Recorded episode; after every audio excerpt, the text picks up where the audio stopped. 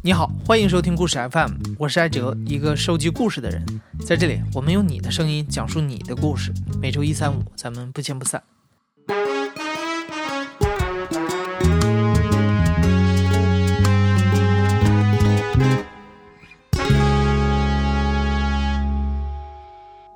今天的节目讲述的是一个关于失去的故事。讲故事的人名字叫翔哥。三年前，翔哥失去了一位重要的家庭成员，名字叫拉登。为了纪念这个家庭成员的离开，翔哥创办了一家名字叫“天堂事务所”的公司。嗯，开始有做这件事的想法，是因为三年前我们家猫刚去世的时候，我没有一个地方去给它做告别。它的名字有点怪，叫做拉登。因为它是那个嗯一只公的挪威森林，然后他很调皮，所以说就像那个恐怖分子一样，在家里把所有东西搞得很乱嘛。然后给他起个名字叫做拉登。那个时候我二十二岁，那个时候我们在拍微电影，有一个小的团队，拉登就在这个时候来的。我们租了一个别墅，然后大家都住在一起，吃在一起，工作在一起。纳登就是这个地方的霸王。那个时候他一两个月的样子，刚断奶。因为他呢是他是长毛猫，他小的时候像一个毛球，跑得太快的时候，你根本都不知道那个是什么，那一撮黑的东西冲冲冲冲冲，在整个屋子里面到处窜。如果把它当做人来看的话，它就是一个。三岁的孩，三岁的小男生，有一张正太的脸，但是呢，做的事情又又很恼火。他会到你的衣柜里面去撒尿，你知道吗？就是你看的，就是最开始在床上撒，哦，你会骂他，他会生气，生完气之后，然后你就嘿，突然间床上没有了，觉得哎，上一次的教育很成功，然后结果我还是闻能闻到臭味，结果发现。哇，在衣柜里面，每一个人的衣柜 偷东西，完了，只要是冰箱里面的有肉味的都拿。我记得我们工作室有一个那个小伙子，他很喜欢吃那种刺身。其实有一天他买了那个蟹肉蟹，那种帝王蟹的刺身，就拉登就给他偷了，他整个人在工作室暴走了三天，见到拉登就想打他。但是如果你越打拉登，那你。得到的回报那是加倍的，他他会用他的方式爱你的，就是你在睡觉的时候，到你的床上撒泡尿啊，到你的衣柜里面去撒泡尿啊，这种事情。但他也有可爱的时候，就是，然后如果他很喜欢你，冲冲冲冲冲冲冲冲冲，就跑几个来回之后，砰的一下撞到你的脚上，然后躺在那个地上。你可以站着不动，蹲下身来去摸它的肚子，它会很开心。继续往前走，那你就惨了，马上抱住你的腿，就是四只脚一下全部就跳到你的裤子上，它会爬爬爬爬到你的身上，然后到肚子啊或者到什么位置的时候，它不知道你有没有看过那个猫跳，就是它从一个地方跳到另外一个地方的那个动作，对，它就会这样通就跳过去，然后你会觉得你被别人飞踢了一脚那种感觉。但它对女孩子就很温柔，然后跑到边上蹭啊，就是我老婆，天天陪着我老婆睡觉，还对我女儿也很温柔。怀着的时候就守在旁边，生下来之后也守在旁边，就在婴儿床旁边。啊，包括现在，我们有做一些纪念品，就是拉登的样子的一些抱枕，摆在我女儿的床头。你问他这是谁啊？啊，这是哥哥，拉登哥哥。他就一直守护着我们家的那个大公主，结果哐当一下，他突然不在了。拉登两岁多的时候，因为糖尿病引起了肝衰竭，那段时间翔哥正好经历了第一次创业失败，家里背着债务，女儿又刚出生不久，夫妻俩每天都手忙脚乱的，就这么忽视了拉登的健康问题。有一天，他们突然意识到啊拉登不吃东西了。这才发现他的病已经发展到了中晚期。翔哥的姐姐是个宠物医生，在他的帮助下，翔哥开始竭尽全力给拉登治病。前前后后三个月，家里花掉了一万多块钱。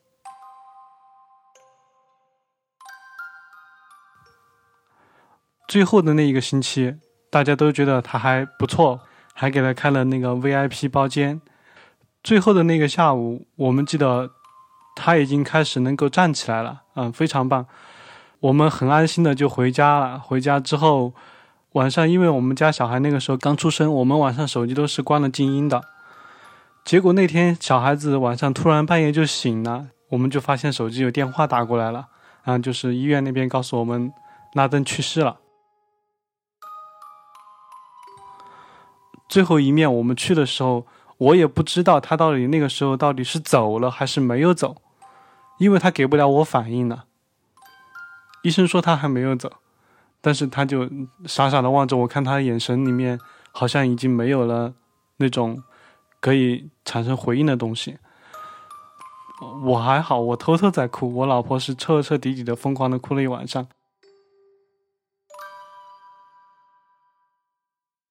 痛苦的时候要考虑一个问题，就说拉登应该怎么办？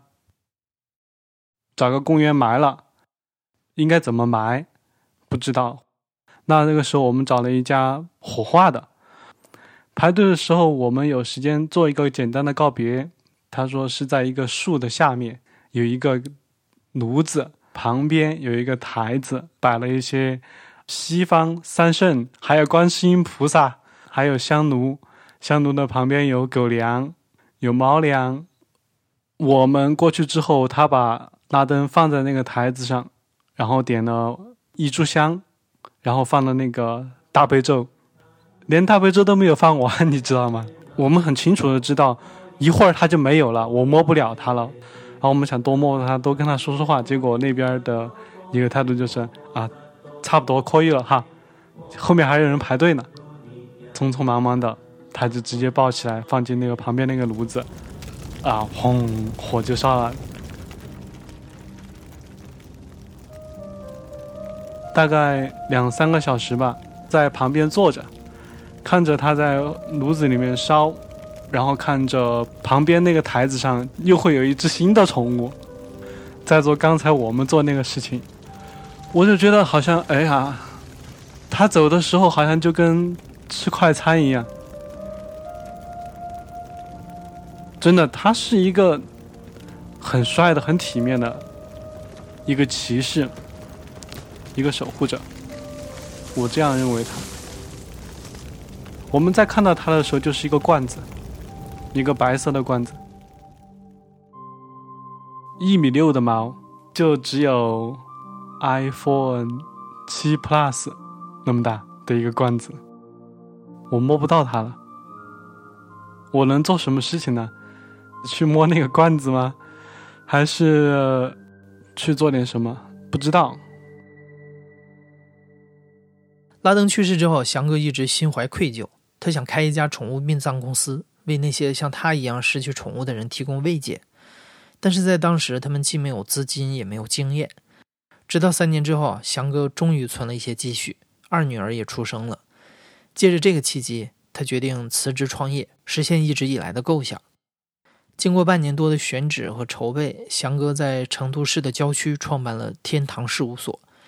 里面的一切，从玻璃屋顶到随处可见的猫咪涂鸦，都是他们心目中拉登葬礼该有的样子。但是开业之后整整一个月，天堂事务所一单生意也没有接到。那其实当时对我们的打击特别大，我们两个的存款也用的差不多了。就在这个时候，我们接到了第一单生意。这单生意是，呃，我朋友的朋友，他是做纪录片的。那天晚上他说，问我在不在，我说我在呀。你们准备什么时候过来拍东西嘛？他说我不是要找你拍东西，我是想给我的狗狗办一场葬礼。他狗狗叫嘟嘟。他说价格能不能便宜一点？我说你随便给一点吧。首先我们得签订一个协议嘛，我得给政府备案。记录完之后，我们会给他入殓。我们那个地方像一修的像教堂那种样子，大家就坐在那个条椅上，等待着我们入殓完成。入殓完成之后，那个棺材就那个小屋子是我自己做的，就是放置宠物遗体的东西，下面铺满了花，我们会把宠物放在上面。就是整体而言，看起来那一块是很和谐、很美的，就像它葬在鲜花里面一样。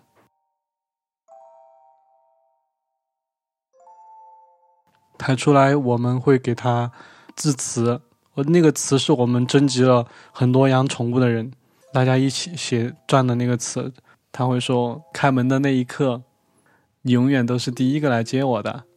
你很讨厌会家里面会掉毛，掉的到处是毛，但是未来家里面就不会有你的毛了，因为我自己经历过。哦，念念着自己就会哭，下面的人也是哭得一塌糊涂，就气氛一下就到位了。致辞完之后。”我我们工作人员会离场，他们会有一个很漫长的告别，就是几好几个小时，这个时候可能才是情绪真正释放的时候吧。当时大家都哭了，很很满意，所有人都很满意啊！我突然觉得哇，好有意义啊！走的时候，他们的背影，包括他们围在他的身边去给他做告别的样子，我觉得我幸福了。我我很开心，当天我老婆不在，我老婆在带孩子，我就给我老婆发微信，我说：“哇，老婆，我我们这个事情没做错。”经过了一段时间的口口相传，天堂事务所在成都本地的宠物圈子里逐渐有了名气，很多养宠物的人都留了翔哥的联系方式，一旦他们的宠物不幸过世，翔哥就会把遗体接过来，给他们入殓、举办葬礼、火化和下葬，慢慢的就越做越好。开始有更多的人能够理解我们的人来找到我们，给他们的宠物办葬礼。大家会有的有的会提到，就是不能给他脱衣服，就是他是穿着衣服来的，他要穿着衣服走。还有你们那边有没有纸扎呀？要给他的狗狗扎一个朋友，他会有提这样的要求。然后说他会问问题，就是他在下面能够收到我们买的粮食吗？或者怎么样？他们会带他喜欢的东西走。就是让他一起捎走，他喜欢生生前玩的东西，对，会这样去做。在这个过程中，就开始出现一些奇葩葬礼了。最开始的奇葩葬礼是没有主人的葬礼，因为每个城市都会有宠物救助的这个圈子，在这个圈子里面，他们也会有一些救不了的宠物，那怎么办？就送到我这儿来。第一个。就是那只猫，它是一个大学生情侣他们救的一只宠物嘛，然后他们尽全力在医院抢救了之后，没没没救了回来，找到我说问我该怎么办，我就说要不这样吧，嗯，我待会儿就过来把它接走，第二天的时候你们和我一起过来给那个小猫下葬，下葬的时候他们没有来，他们当时也没没好意思跟我说，你知道吗？其实就是嫌那个地方太远了。他们打车过去要很多钱，早知道我就过去接他们了。啊，这个葬礼是一个没有主人的葬礼。然后我给他点了一支烟，再放在那个地方。然后我觉得哇，好社会啊！当时我觉得一个小小的山包上面有一支烟啊。然后好，我给你起个名字吧。啊，我就给他起的名字叫做江湖，因为川流不息的城市里面没人知道他是谁，但是他最终还是有一个归属。在这之后，另外一个奇葩的就是没有没有宠物的主人的宠物走失了，但是他很确信的是，那个宠物应该已经走了。他来我们这办葬礼，然后就给他做了一个衣冠冢，就是把他生前喜欢的东西作为他自己，然后我们给他做了一场葬礼。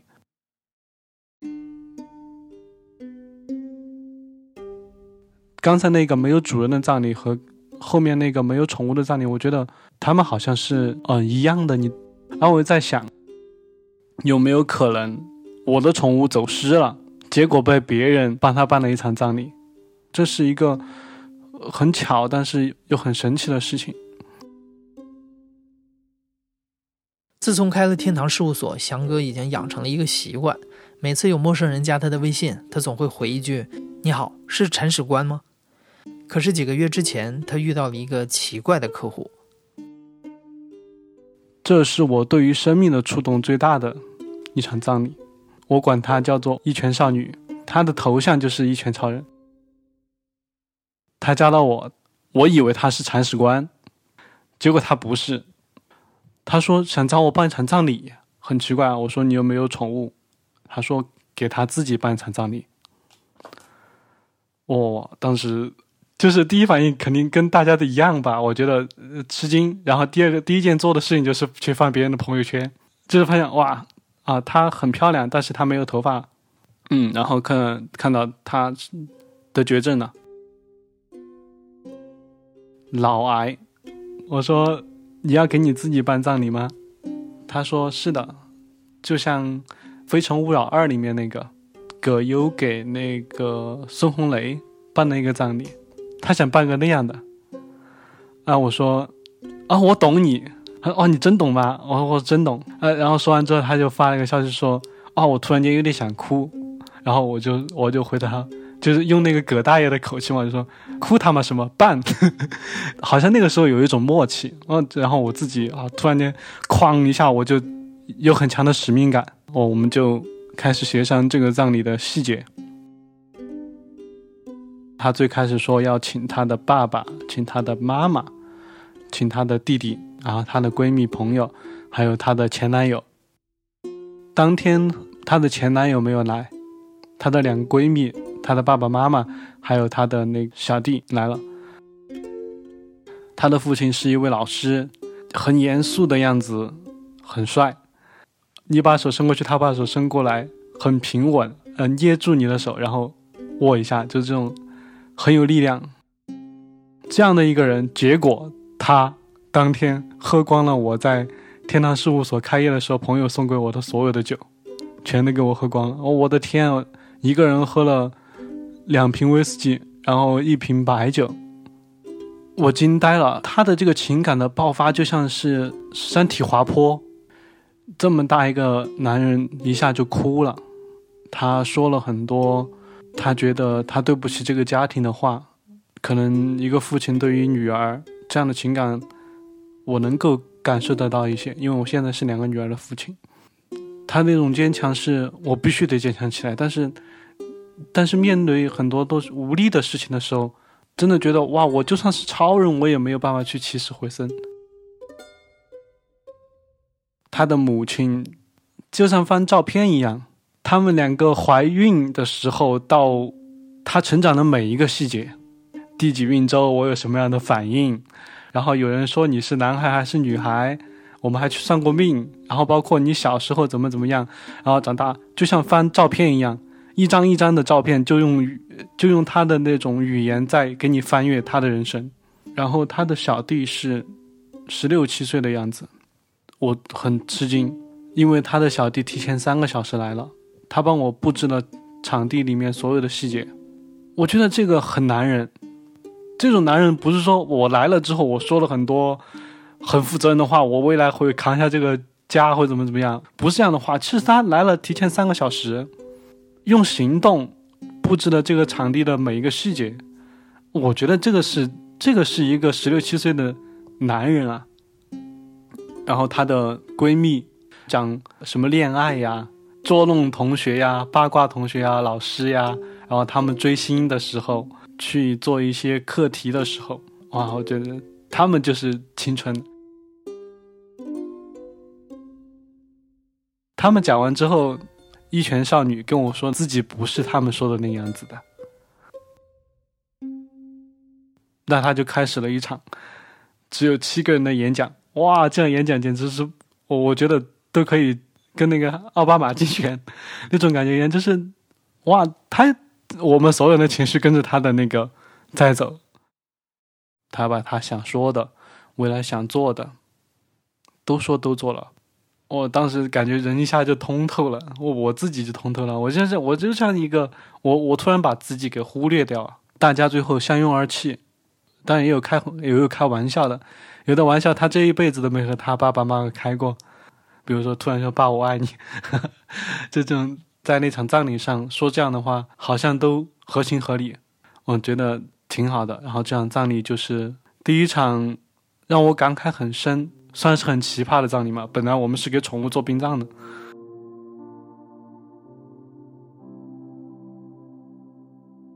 到今天为止，一拳少女仍然在和病魔做斗争。葬礼之后，他告诉翔哥，希望能把自己的故事分享出来，激励更多的人。不久之前，翔哥重新回到了教育行业工作，把天堂事务所当成了一份兼职来做。一旦有人需要，他就会抽身出来去给宠物们当摆渡人。就在我们采访的前一天晚上，他刚刚给一只名字叫二狗的猫办了一场葬礼。昨天晚上，我晚上接到一个电话，就是我的朋友，他是做纹身的。昨天晚上十个十个花臂跑到我这个地方来，跟一只布偶猫做葬礼，然后哭得稀里哗啦。你能够想象到那个场景吗？昨天我跟那个朋友说，我说一直很想去他那纹个身。把拉登的手，拉登的猫猫爪纹在我的右手上。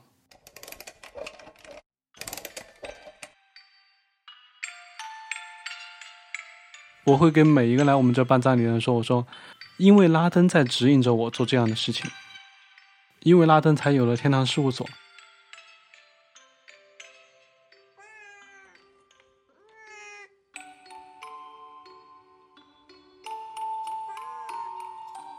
你现在正在收听的是亲历者自述的声音节目《故事 FM》，我是主播艾哲。本期节目由梁科制作，声音设计王如熙和彭涵。感谢你的收听，咱们下期再见。